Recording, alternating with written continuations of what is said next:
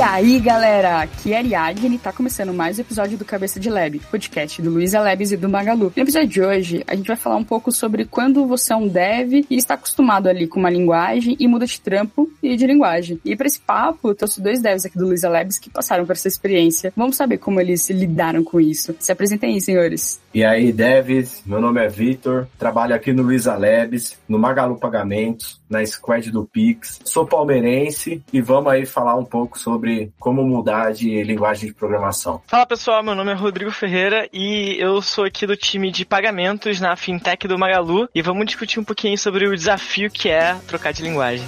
Boa!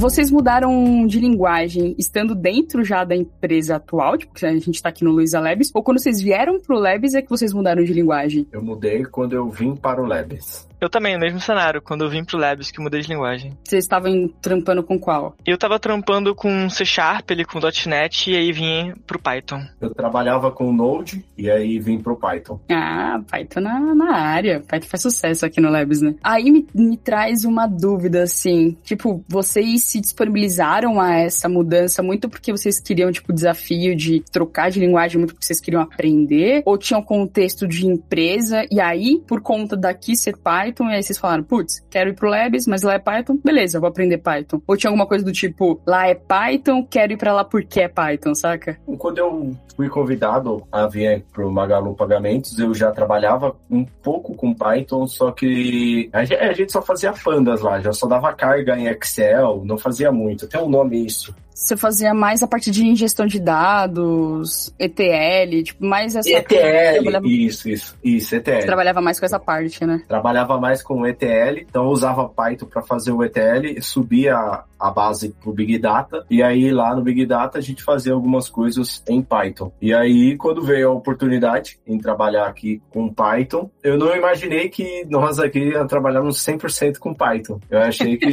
seria que era meio que na mesma linguagem total, né? É, seria mesmo do mesmo jeito que eu tava lá com ETL, trabalhando desse jeito. Falei, vamos embora. Aí quando aparecia, eu falei, vamos, vamos aprender, vamos trabalhar, né? É, no meu caso foi um pouco parecido, então o Python é uma consequência de aceitar o desafio aqui do Labs. Eu conhecia bem pouco, o contato que eu tinha é porque eu tenho uns amigos que estão começando a codar agora e tal, e, e Python é uma das linguagens que é bem fácil, assim, de pegar no comecinho, né? E aí, apesar de eu estar trabalhando com C Sharp, a gente sempre trocava uma ideia ali, eu ajudava eles com Python, e acabou que quando eu vim pro Labs, passei pro 100% Python, né? Vocês acham que a curva de aprendizado aí nessa transição da linguagem é grande? Vocês acham que, putz, é mais difícil ou mais fácil por vocês já terem base com uma outra linguagem? Quando eu fiz a minha faculdade, eu aprendi que eu tinha que trabalhar, né, e entender a lógica de programação. Você tendo a sua lógica de programação, você consegue desenvolver e consegue se adaptar a qualquer linguagem que você se propõe a trabalhar. E você, Rods, o que você tá achando? No meu caso, é, até uma curiosidade, na verdade, o, a migração do C Sharp pro Python não foi a minha primeira. Na verdade, eu trabalhava hum. com JavaScript e aí eu fui pro C Sharp e aí já foi meu um turbilhão, porque são duas linguagens bem diferentes. E aí, quando eu vim pro Labs, eu passei do C Sharp pro Python. E assim, o Python ele tem ajudado um pouco nessa transição, porque ele é uma linguagem bem amigável. E no fim das contas, a, a linguagem ali, a tecnologia, né, acaba sendo o meio. Então, eu sempre tive isso muito forte na minha cabeça de que o, o importante ali é o desafio que você está enfrentando. E aí a linguagem vai ser o meio, claro que tem um atrito ali no começo, mas ela é mais uma ferramenta do que o, o fim, né? É até geralmente quando eu faço mentoria com uma galera que tá iniciando e tal, uma das coisas que eu sempre falo é, meu, não se apega à linguagem, não fica tipo aqueles fãs de linguagem, sabe? Tipo, você tem que ter muito mais embasado ali o conhecimento de estrutura de dados, algoritmo, lógica de programação. E é isso, a linguagem vai ser, como você falou, Rods, vai ser uma, uma ferramenta. E ali você tendo a documentação da linguagem, é detalhe ali de comando que você vai ter de alteração ali de uma linguagem para outra. E aí você vai pegando na doc, mas com a sua lógica você já consegue desenvolver bem mais tranquilo, né? Entender também, né? Sim, pegando até um gancho que o Rods falou aqui, nas primeiras resoluções de problemas que você acaba executando, você acaba ficar pensando assim, pô, em Node ou em C Sharp eu faria mais rápido, eu faria de tal forma. Aí você acaba tendo que pensar novamente em como que aquilo ficaria no Python, e aí você chega numa solução. E eu aposto com o Rod que assim, tem coisa que eu fiz em Python quando eu entrei no Labs, que se eu pegar hoje eu vou refatorar ela todinha, vou fazer ela de um outro jeito, com um monte de coisa que eu já aprendi a fazer no Python no decorrer desse tempo. É, exatamente. Tem um desafio de você estar tá aprendendo, então o jeito que você escreve, os comandos são bem diferentes, e aí, no final das contas, você vai aprendendo que a filosofia por trás daquela tecnologia também é um pouco diferente. Então, é depois que você faz a transição ali, você pega um código seu antigo você fala, caramba, eu tava muito pensando naquela outra linguagem quando eu escrevi isso aqui, porque nessa tecnologia que agora você domina mais, você sabe que aquilo tem um, um jeito diferente de se fazer. É, e acaba também muito, aliás, como vai se codificando, né, as estruturas é isso, né? Cada linguagem também acaba tendo muito o seu estilo. E aí eu tenho uma pergunta para você, Vitor. Para quem ouve a gente, eu já conheço o Vitor há, tipo, muitos anos, então a gente tá trabalhando agora aqui no Labs, mas eu já trampei com ele numa outra empresa. Pro Node não foi a, do Node pro Python, não foi a sua primeira migração de linguagem, né, Vitor? Exatamente. Na empresa que a gente trabalhou, a gente trabalhava com JavaScript, JavaScript e C Sharp. Aí quando eu saí dessa empresa, eu fui para uma outra empresa trabalhar com C Sharp. Aí eu precisei migrar do C Sharp pro Node por outras questões, mudei e aí mudei de novo pro Python e se precisar mudar de novo, teremos que mudar novamente. Então é isso, atualmente de vocês ficar muito tranquila para a parte de não sou aquele dev totalmente fechado de sou dev Python e você só Python até o final e ou não, sou dev Node, sou dev Node até o final. Vocês têm muito essa parte aberta da cabeça de tipo, não, no que precisar programar, a gente vai programar, até Java. É, não pode ser fanboy de linguagem, né? É, pois é, acho que acho que a gente tem que manter isso em mente, né? De não se agarrar na linguagem, porque nem sempre ela vai ser aquela melhor opção ali para você fazer algum, alguma aplicação. Às vezes você precisa de uma aplicação que faz uma coisa específica melhor, e às vezes aquela que você é fã ali, né, não é a melhor solução pro momento. Você traz um ponto, Rods, que eu acho que faz muito sentido também, que às vezes a gente, fechado muito no, no aprendizado de uma linguagem, a gente esquece de entender também o contexto que uma outra linguagem faz mais sentido, né? Tipo, a gente sabe que o Python não é a, a, a chave ali que resolve todas as questões, assim, não, é, a gente sabe que ela tem, é uma linguagem que vai ter algum, alguns problemas ali de performance em alguns pontos e muito de acordo com o que você vai precisar. Assim como o Node pode solucionar melhor em alguns pontos quando a gente fala mais de performance e tudo mais, né? Essa questão de trabalhar com várias linguagens faz com que abranja mais, né, o conhecimento. Vocês, vocês sentem isso aí? É, eu sinto que principalmente é, é, as pessoas que não estão ali presos num ecossistema só que rodeia aquela linguagem, né? Você cria um leque maior e aí você tem mais opções ali para resolver um problema que pode ser resolvido de infinitas maneiras. Exatamente. Isso que você falou que o Python, ele é muito bom em algumas coisas, como o C Sharp vai ser bom em outras coisas, como o Node vai ser bom em uma, uma outra solução. É bom você já ter trabalhado com isso, porque você acaba conhecendo diversas linguagens e você pode optar. Hoje eu estou trabalhando com Python, mas às vezes num próximo projeto, na hora que a gente estiver definindo um processo de arquitetura, podemos propor trabalhar com Node. Né? Já tenho conhecimento, já sei o que, que é bom, o que, que é ruim. Vamos colocar aqui numa discussão e isso aqui no Labs é totalmente tranquilo para a gente conseguir fazer essa conversão do novo projeto. Sim.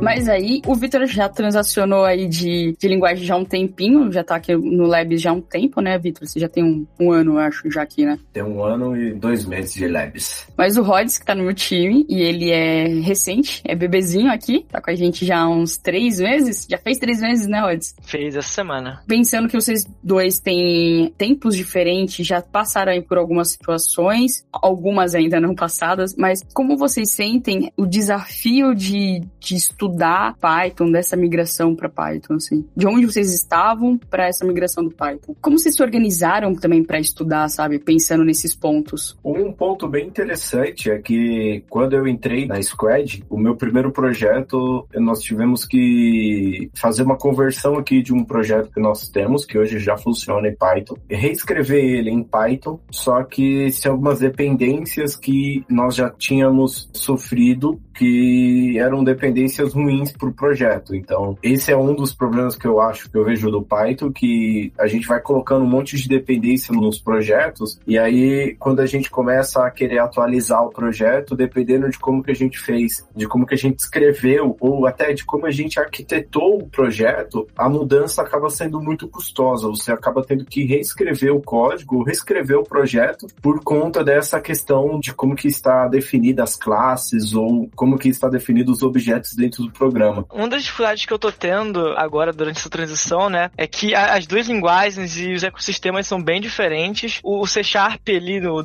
.NET, você já tem várias ferramentas ali meio que escolhidas para você começar e ele tem meio com estrutura base ali um pouco melhor definida. Tô percebendo que o Python, ele depende um pouquinho do que você está usando ali, ele te dá um pouco mais de liberdade e aí cabe a você é, essa responsabilidade, né, de estruturar de uma forma boa o projeto e tem coisas de como a linguagem te dá a liberdade que também torna essa transição um pouco difícil. É, eu acho que uma das coisas que tem me ajudado bastante é ter um time que tá aberto ali para te ajudar, então isso é muito legal. Ter gente que já conhece, porque nesse período de transição você vai cometer alguns erros bobos, né? Tem até uma história engraçada assim que nas primeiras semanas eu fiquei um tempão quebrando cabeça com coisa muito simples assim, trivial, que eu não sabia, por exemplo, que o Python você quebrava ali a string em duas linhas, ele concatenava, e aí eu fiquei apanhando para aquilo, apanhando para aquilo, e a linguagem, ela te dá essa liberdade, mas se você não conhece aquilo, se torna um problema para você. E aí você fica meio, putz, cara, naquela outra linguagem funcionava assim diferente, e com o tempo você vai entendendo que aquilo tem um propósito. E aí é até uma coincidência. Hoje a Ari me mostrou um jeito muito legal de usar essa coisa que eu tive um problema para organizar o código. Então você vai mudando assim o jeito que você constrói as coisas, que você pensa. E acho que é muito legal trocar ideia com as pessoas, assim, de quem já tá ali há um tempo e vai te dar alguns toques de como que a filosofia daquela linguagem, daquela tecnologia funciona. E muito da linha disso que o Rods falou é a questão até da própria IDE. No C Sharp você tem o Visual Studio que acaba fazendo algumas coisas por você. No Python você pode optar por trabalhar com VS Code, que aí você vai ter que fazer quase tudo sozinho, ou você usa o PyCharm, que aí tem a versão Pro e a versão Community. A versão Pro seria um Visual Studio, porém é muito caro, e a versão Community é a que a gente consegue usar,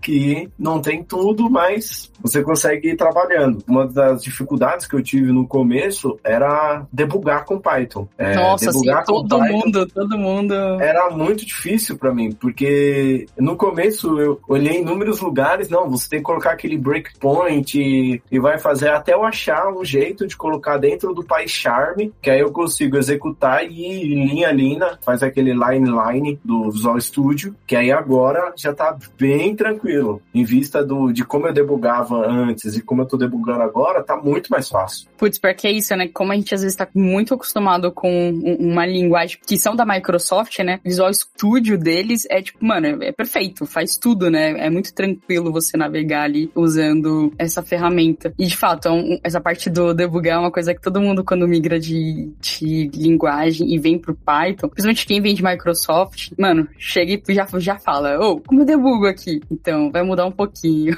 eu senti essa mesma dificuldade também, acho que acaba sendo um, um ponto que todo mundo passa. Até no, no JavaScript é mais fácil de debugar que no Python. No JavaScript você vai lá no console, coloca uns debugger lá dentro do, do Chrome e você consegue debugar mais fácil que no Python. No Python teve uma hora que eu tava quase desistindo de debugar. tipo, faço implementação, vejo o que dá, deixa pra lá, debugar pra quê, é, né? Faço um teste aqui que é mais fácil do que eu tentar debugar essa coisa. Pô, mas aí um ponto assim, de curiosidade mesmo. Vocês acham que faz mais sentido um dev ser especialista numa linguagem ou um pouco de conhecimento em cada linguagem ali, e até mesmo meio que limitado, porque as pessoas precisam viver, né? Não dá para estudar todas as linguagens, né? O que vocês pensam sobre isso aí? Eu acho que ele tem que resolver problemas. Ele tem que ser bom em resolver problemas. Ele tem que saber como que ele vai resolver aquele problema que ele é, é ele é desafiado, né? Tipo, no dia a dia nós temos vários problemas, vários desafios que são impostos que a gente tem que resolver.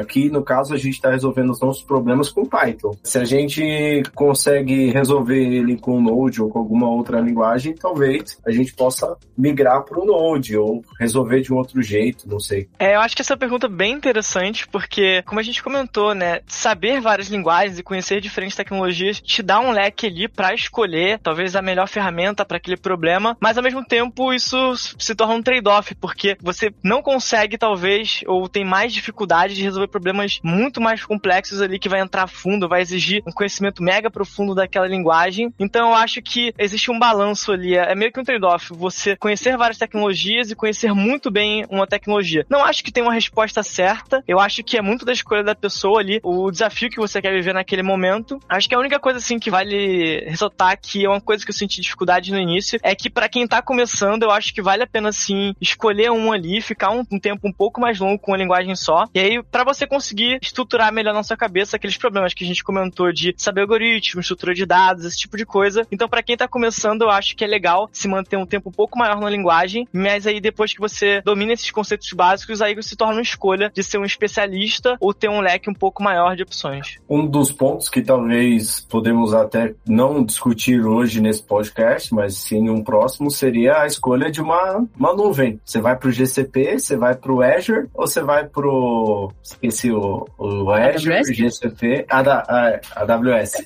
Você tem essas três nuvens aí. Hoje a gente está trabalhando com, com GCP. Se amanhã o Labs começar a trabalhar com a AWS, não, só a Fintech trabalha com a AWS. Não, a, w, a Fintech também tem a AWS. Então, só a Fintech, o Labs não tem a AWS. Tem. Olha, eu achei que era só a AWS, a AWS estava só no GC, só no, na Fintech. Não, tem outras aplicações do Labs que tá também no, na AWS. E a gente ainda usa alguns serviços e tem outras aplicações que usam serviços da AWS, por conta Show. de aplicações que estão dentro da AWS. Então, nessa pergunta seria você ser um certificado AWS ou você ser um certificado a trabalhar com cloud? Você entender como a cloud trabalha. Concordo que, né, cada linguagem ou cada serviço de serviço da nuvem, ele tem as suas particularidades, mas, né, se você conseguir rodar e compilar o seu programa lá no, na nuvem, a nuvem não é quando você não é apegado àquela Agnóstico. É, tipo, agnóstico? É.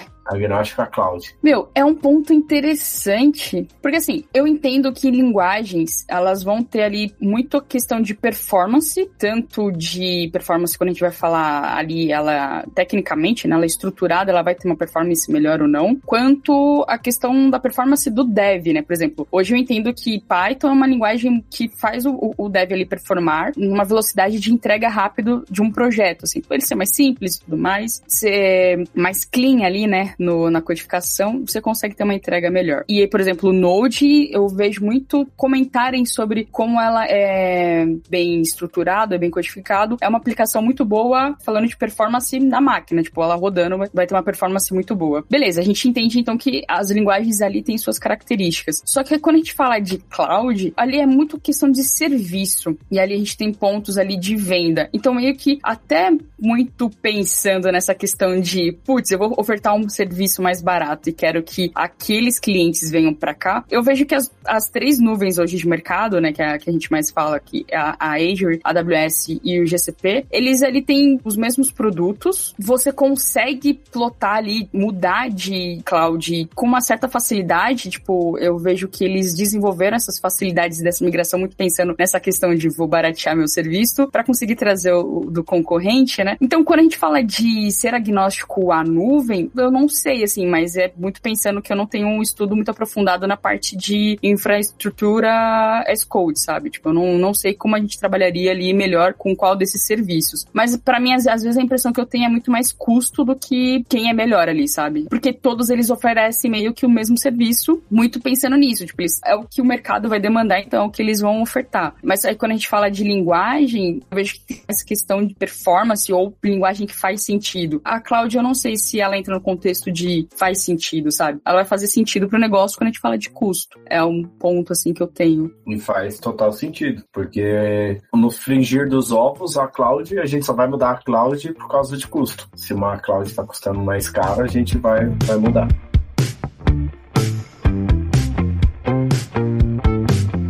Rod, você pensou em algum momento em sair do Python e voltar pro C Sharp? Eita, polêmico. Então, na verdade, eu tenho um segredo sobre isso.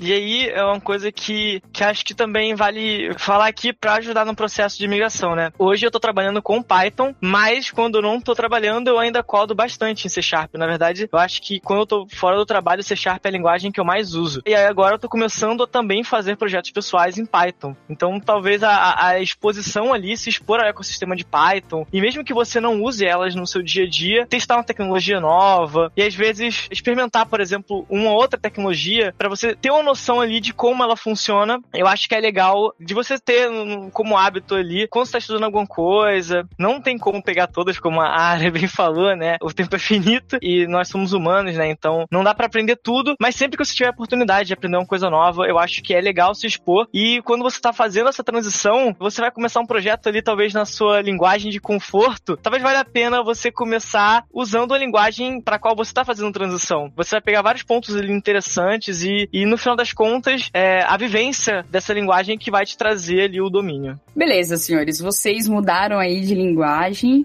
que mantém-se ali dentro do paradigma que a gente já tá meio que mais default aí do mercado, né? Mas e vocês mudariam de linguagem também mudando o paradigma, por exemplo, para uma linguagem funcional? Eu acho que é uma pergunta bem interessante. A maior parte das linguagens, né, que a gente começa assim, é, elas estão presas ali no. Não presas, mas o foco delas tem sido o paradigma da, da orientação a objetos. E aí trocar o paradigma oh, para funcional. lembrar. O OO, eu não lembrava.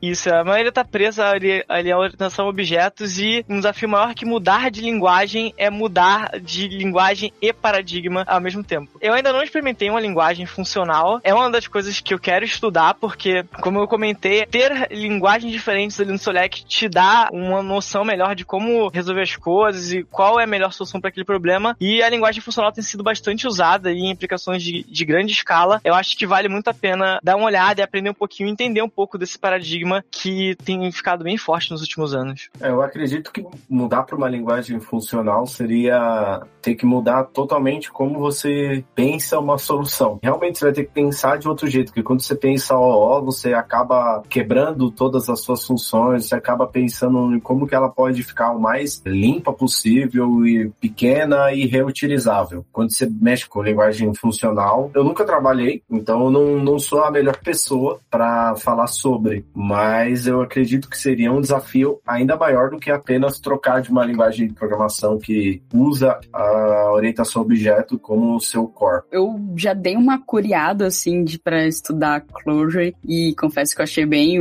wow, mano, o cérebro tipo tinha que ficar forçando demais assim para pensar tipo, daquele jeito, sabe? Com aquela estrutura. Eu achei bem diferente, eu diria, mas achei bem interessante também. E aí, puxando aqui então o encerramento, para quem tá nessa nessa posição aí de mudando de emprego e aí mudando de linguagem, ou que esteja na mesma empresa e tá mudando de linguagem, o que, que vocês dão de dica aí para essa pessoa, para ela ter essa transição aí mais tranquila, sabe? Tipo, o que vocês dão de dica de como estudar, ou como fazer, sabe? O que que vocês falam aí? Muito baseado na experiência que vocês tiveram. Eu acredito que a pessoa tem que, a primeiro passo é ela querer, né, essa mudança. Não adianta vir somente ou, ou aceitar uma proposta e querer mudar, faz aquela mudança de mudar de linguagem de programação, mas ela não, por dentro, ela não aceitou essa mudança. Ela não tem, é, sempre ela vai ficar com aquilo, ah, eu quero programar em Node quero programar em C Sharp. E, e, você precisa mudar a sua chave. Você tem que mudar e falar assim: não, agora eu estou trabalhando com Python, eu preciso ser muito bom em Python, eu preciso resolver os meus problemas em Python. Aplicar aquilo que a gente falou da lógica de programação, de entender o que você vai fazer no novo conceito, lendo a documentação do Python, lendo. O Python utiliza, depende do lugar, utiliza muitos frameworks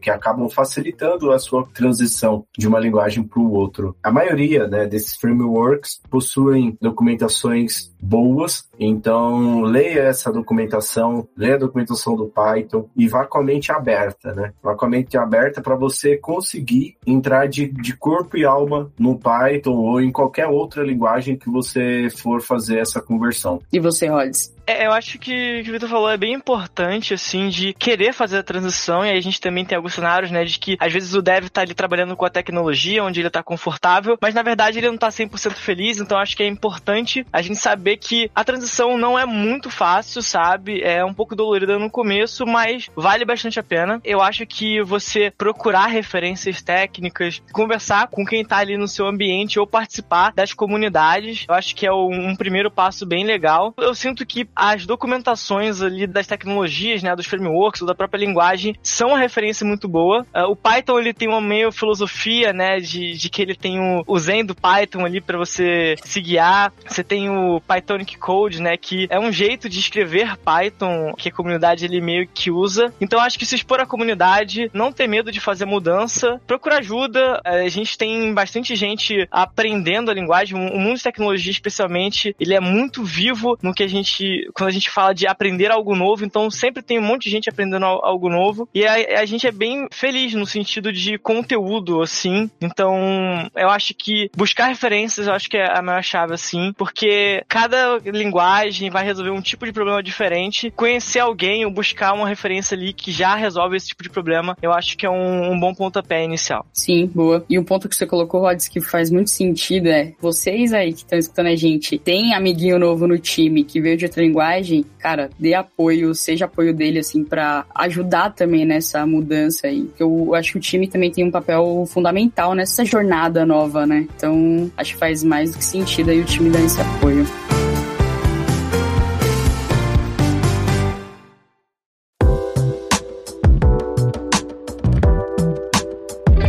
É isso, pessoal. Chegamos ao fim de mais um episódio. Você que tá escutando a gente pelo Spotify, vai lá, dá cinco estrelinhas. E estamos no Twitter e no Instagram como arroba cabecadlab. Eu tô no Twitter como arroba três cores. Eu estou no Twitter como arroba Vicky Rodrima. Eu não sou muito de rede social, mas eu tô lá pelo LinkedIn como Rodrigo Ferreira 42. Boa! É isso. Valeu, galera. Até a próxima.